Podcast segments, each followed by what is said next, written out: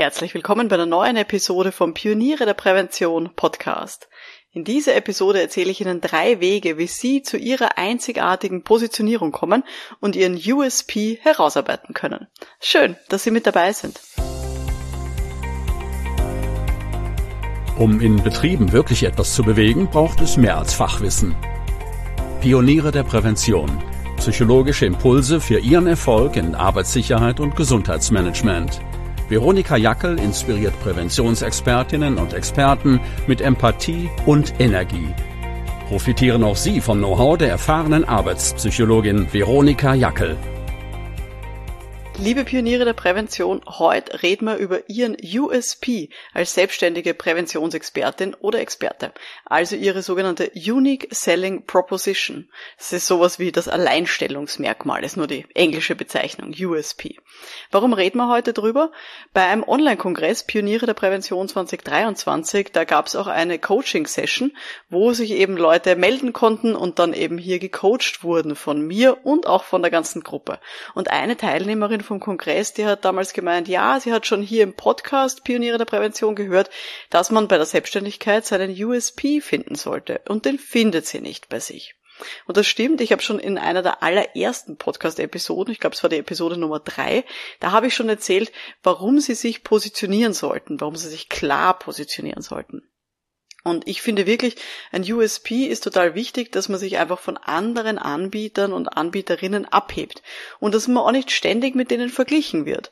Wenn man nämlich hervorsticht und wirklich ein Alleinstellungsmerkmal hat, dann braucht man auch nicht um jeden Euro beim Stundensatz feilschen, weil der Kunde dann einfach auch die Einzigartigkeit von dem Angebot sieht und auch schätzt.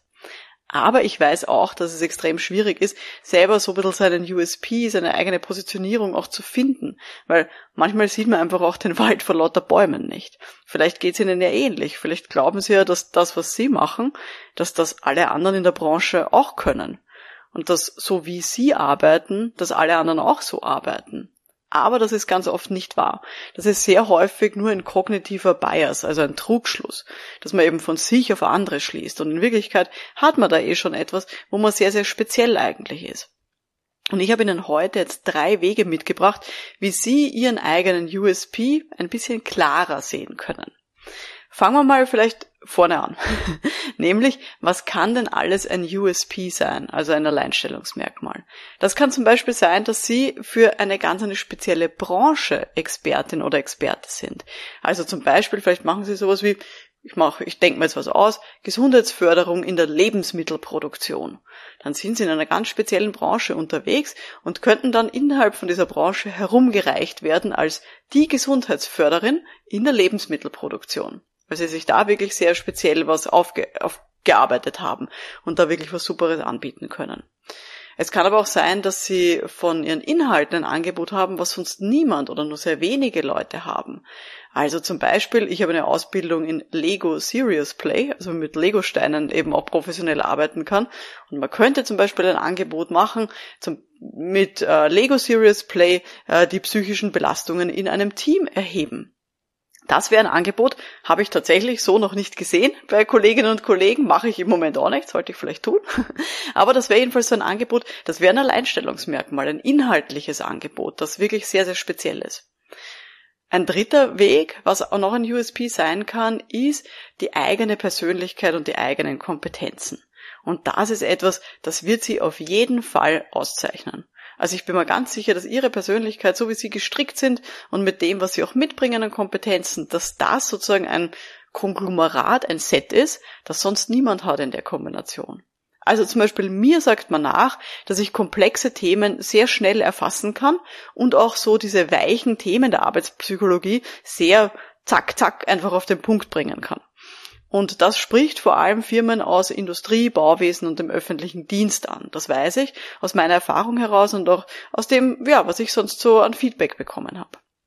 Also, was kann eben alles der USP sein? Drei verschiedene Sachen habe ich jetzt aufgezählt. Entweder Sie sind in einer ganz speziellen Branche unterwegs oder äh, Sie machen ein Angebot, was inhaltlich sonst niemand hat oder nur sehr wenige Leute haben und das, die dritte Variante ist ihre Persönlichkeit, ihre Kompetenzen. Auch das kann ihr Alleinstellungsmerkmal sein. Und natürlich kann es auch eine Kombination sein. Dass sie sagen, okay, ich mit meiner Persönlichkeit, mit meinen Kompetenzen bin ganz speziell, mache ein Angebot, was vielleicht sonst nicht viele Leute machen und dann habe ich mich noch auf eine spezielle Branche auch noch fokussiert. Also natürlich kann auch diese Kombination ein USP sein, ein Alleinstellungsmerkmal. Und jetzt ist die große Frage, wie findet man seinen eigenen USP? Wie findet man eine spezielle Branche, in der man tätig ist oder ein spezielles Angebot? Also, gehen wir es mal durch. Wie findet man eine spezielle Branche, in der man tätig ist? Das ähm, weiß ich erfahrungsgemäß zum Beispiel von Leuten, die ähm, eine Vorerfahrung haben durch ihre eigene Tätigkeit in ihrem vorherigen Job. Also bevor sie in die betriebliche Prävention gewechselt sind. Und möglicherweise ist es bei Ihnen ja auch so, dass Sie nicht von Anfang an Ihre Ausbildung gemacht haben in der betrieblichen Prävention, sondern vorher einen, ich sage jetzt mal ganz böse, einen richtigen Job hatten. Also zum Beispiel, dass Sie, äh, weiß ich nicht, in einem Marketing tätig waren oder ähm, als Produktionsleiter unterwegs waren oder was auch immer. Also dass sie irgendwie schon gearbeitet haben. Oder ich kenne auch Leute, die äh, schon ähm, in der Gesundheits- und Krankenpflege vorher gearbeitet haben, zehn Jahre lang und dann beschlossen haben, ähm, sie wollen auf ihre eigene Gesundheit mehr schauen und sind deswegen in die Prävention gewechselt. Also solche Personen haben Vorerfahrung durch die eigene Tätigkeit in einer speziellen Branche. Und dann bietet sich natürlich an, dieses Wissen umzuwandeln und eben für diese Spezialbranche, wo man sich eh schon auskennt, dann hier spezielle Präventionsdienstleistungen anzubieten.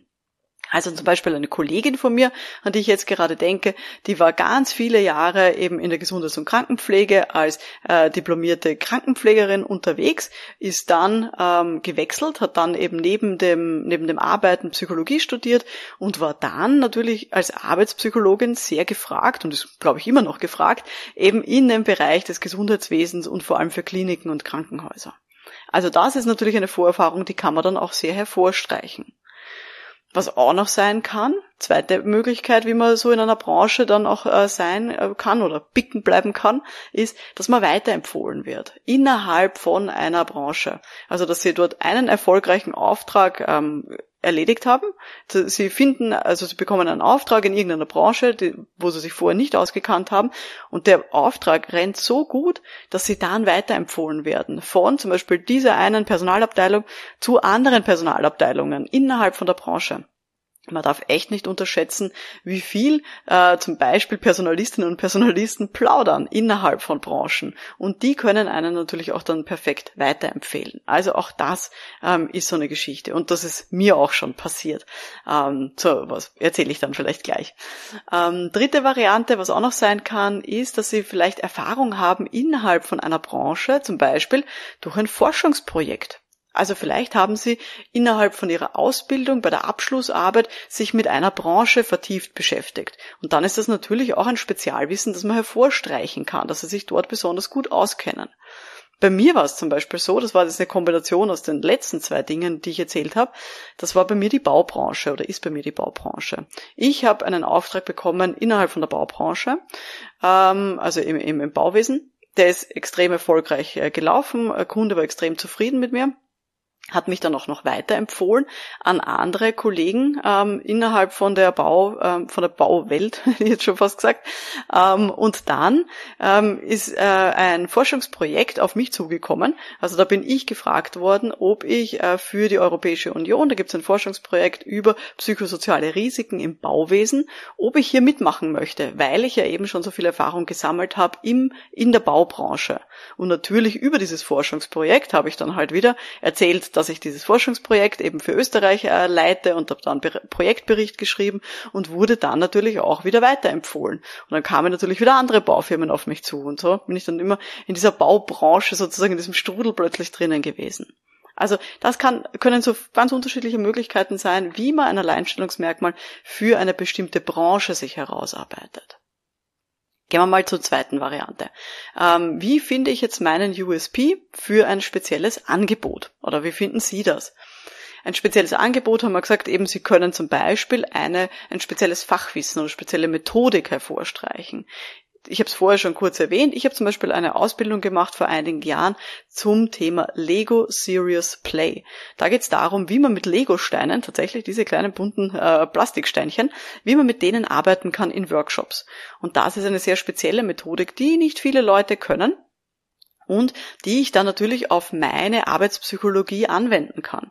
Das heißt, ich habe jetzt hier wirklich auch schon viel Erfahrung gesammelt, wie ich zum Beispiel mit solchen Lego Serious Play Workshops zum Beispiel, weiß nicht, das Thema äh, Feedback-Kultur oder eben Unternehmenskultur auch erarbeiten kann mit meinen Kundinnen und Kunden. Und das ist natürlich eine ganz spezielle Methodik, die mich da äh, sehr ein Alleinstellungsmerkmal auch bringt und was natürlich großartig ist, weil wenn dann äh, eine Firma sucht ähm, Arbeitspsychologie und hier eben etwas erarbeiten möchte, eben im, ich sag mal, großen Themenfeld psychische Gesundheit, psychische Belastungen und ich kann dann sagen, ja, ich mache sehr gerne diesen Workshop und ich würde ihn mit der Methode Lego Serious Play machen, dann sind die meisten mal so ein bisschen so, wow, okay, was ist das? Äh, und sind ganz neugierig drauf. Und wenn ich dann ein Angebot lege, dann spielt das Geld fast, also fast keine Rolle mehr, wenn sie wirklich interessiert sind. Warum? Weil sie diese Kombination aus Arbeitspsychologie und Lego sonst fast nirgendwo finden. Also es gibt einfach weniger Angebote ähm, in dem Markt und da habe ich richtig ein Alleinstellungsmerkmal dann und kann hier ein schönes Angebot legen. Natürlich kann es auch sein, dass Sie sich vielleicht ähm, nicht eine spezielle Methodik angeeignet haben, sondern vielleicht ein spezielles Fachwissen erarbeitet haben in einem Themenfeld. Also das okay, ich kenne mich extrem gut aus mit, ich weiß es nicht, CE-Kennzeichnungen an Baumaschinen. Ich denke mir jetzt irgendwas aus, ich kenne mich ja in dem Feld nicht aus, aber Sie wissen, was ich meine. Oder dass Sie sagen, boah, ich kenne mich super aus im Bereich Brandschutz in äh, Krankenhäusern. Das ist mein super Fachwissen, da kenne ich mich wirklich gut aus, da habe ich extrem eingelesen, da habe ich vielleicht schon viele Projekte gemacht. Also vielleicht haben Sie so irgendwas, was Sie hier so im Hinterkopf haben. Und es kann vielleicht sein, dass sie sagen, okay, sie haben viele Aufträge ganz normal einfach abgearbeitet und sind dann draufgekommen, dass sie eine spezielle Vorgehensweise haben. Und die haben sie dann immer mal wieder verfeinert und haben dann am Ende jetzt ein Gesamtpaket einfach, das sie anbieten können, wo sie sagen, okay, wenn jemand mit mir, zu mir kommt mit einem spezifischen Problem, dann habe ich einfach schon was in der Hinterhand, was sie hervorzaubern können. also vielleicht haben Sie auch sowas im Kopf.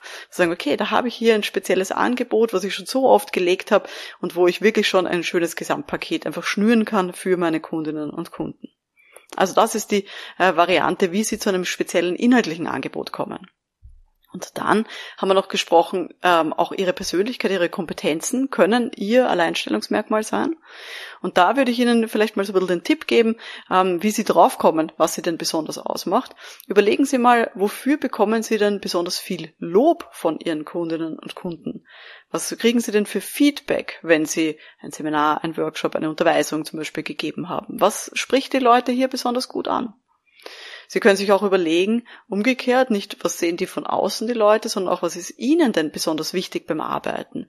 Was ist ihnen wichtig, wenn sie arbeiten? Wo haben sie das Gefühl, das ist ihnen vielleicht auch wichtiger als anderen Kolleginnen und Kollegen? Manchmal fällt einem das zum Beispiel auf, wenn man mit KooperationspartnerInnen zusammenarbeitet, dass man das Gefühl hat, okay, das ist wirklich etwas, das zeichnet mich aus und das haben die anderen vielleicht auch nicht.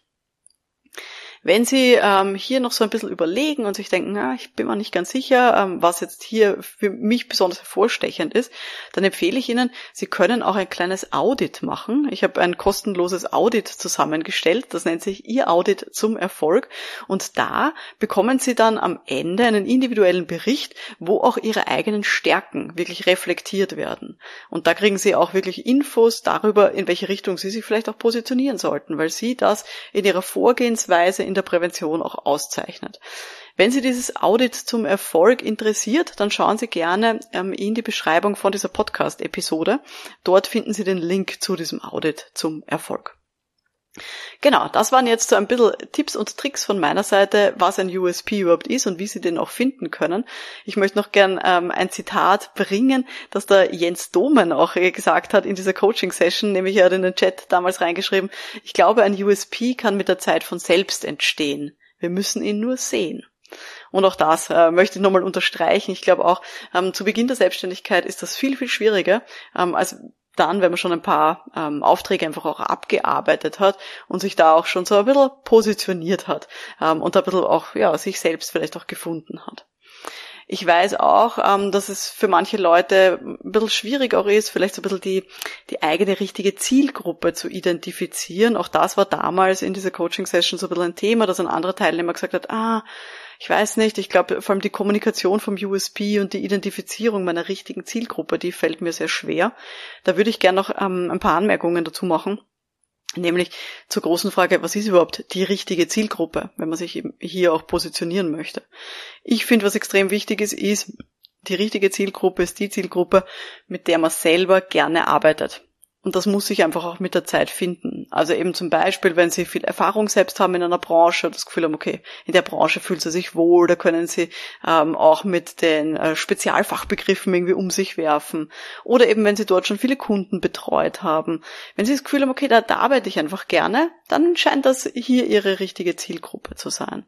Und zum Beispiel, so wie das äh, bei mir gewesen ist, ähm, bei der Baubranche, was ich vorher erzählt habe, wo ich so ein bisschen reingeraten bin, ich habe dann auch selbst gemerkt, dass mir die Workshops dort und auch die Gespräche mit den Beschäftigten und den Führungskräften extrem Spaß machen. Also ich mag das total gern, Leute, die so bodenständig sind, äh, die geradeaus sind ähm, und die nicht so hinterm Rücken irgendwie Feedback geben, sondern die wirklich da ganz, ganz gerade raus einfach sind. Und da habe ich gemerkt, das ist auch eine Zielgruppe, mit der ich einfach sehr, sehr gerne arbeite. Natürlich ähm, ist beim Thema richtige Zielgruppe auch so ein bisschen die Frage der Positionierung, wie groß oder wie klein soll ich meine Zielgruppe dann auch mir überlegen. Ähm, hier der Tipp von meiner Seite, schauen Sie, dass Sie Ihre Zielgruppe so definieren, dass sie so klein genug ist, dass Sie sie auch klar ansprechen können mit Ihrer Außenkommunikation. Also, dass die wirklich auch, dass Sie die gezielt ansprechen können, dass Ihre Zielgruppe auch ja, Sie reden mit Ihnen.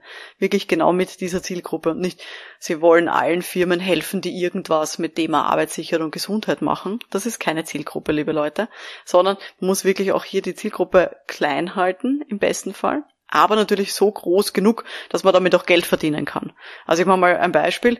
Äh, wenn Sie jetzt als Zielgruppe sagen, ah, ich nehme alleinstehende weibliche Führungskräfte mit drei Kindern unter zwölf Jahren, die im Homeoffice keine Work-Life-Balance finden, dann ist das vielleicht ein bisschen eine enge gefasste Zielgruppe. Und möglicherweise finden Sie dann nicht genug Leute, ähm, dass Sie hier gut Geld verdienen können, vor allem wenn Sie nur in Präsenz arbeiten in der Umgebung, wo Sie eben auch gerade tätig sind. Vielleicht sollten Sie dann Ihre Zielgruppe definieren für sowas wie weibliche Führungskräfte, die im Homeoffice keine Work-Life-Balance finden. Oder Führungskräfte mit Betreuungspflichten, die im Homeoffice keine Work-Life-Balance finden. Also wissen Sie, was ich meine? Einfach ein paar Sachen dann weglassen, ähm, so dass die Zielgruppe sehr klar ist und Sie für diese Zielgruppe jetzt zum Beispiel ein Seminar ausrichten oder ähm, ein Training äh, zusammenstellen oder was auch immer ähm, aber eben, dass die Zielgruppe so klein ist, dass man sie klar ansprechen kann, aber groß genug, dass man damit immer noch Geld verdienen kann. Also je kleiner was fasst, desto mehr muss man das natürlich auch ein bisschen im Hinterkopf halten. Genau. Also so viel zum Thema äh, USP und dann eben auch die richtige Zielgruppe erarbeiten. Zu diesen Themen gibt es auch ganz viele Inhalte in der Online-Akademie für Pioniere der Prävention, weil ich weiß, dass es für die Mitglieder immer ein großes, wichtiges Thema ist. Wenn du Mitglied bist in der Online-Akademie, dann empfehle ich dir, starte mit dem Kurs Meine Positionierung erarbeiten. Da gibt es in Summe 70 Minuten Input mit ganz konkreten Aufgaben, die du eben erfüllen solltest, um auch deine Positionierung zu erarbeiten. Es ist auch ein psychologischer Test drinnen, wo du deine Werte dir anschauen kannst, um hier auch nochmal klar zu haben, wo du dich positionieren solltest. Also der Kurs heißt Meine Positionierung erarbeiten und ist eben in der Online-Akademie für Pioniere der Prävention drinnen. Genau. Gut, vielleicht nochmal sozusagen kurz zusammengefasst, ähm, was ist ein USP? USP ist eben ähm, ein Alleinstellungsmerkmal, kann sein eine spezielle Branche oder ein spezielles inhaltliches Angebot, das Sie da bringen, oder der kann auch in Ihren Persönlichkeit, in Ihren Kompetenzen auch liegen. Genau, das ist so ein bisschen die, der wichtige Punkt. Das war jetzt die heutige Folge vom Podcast für Pioniere der Prävention.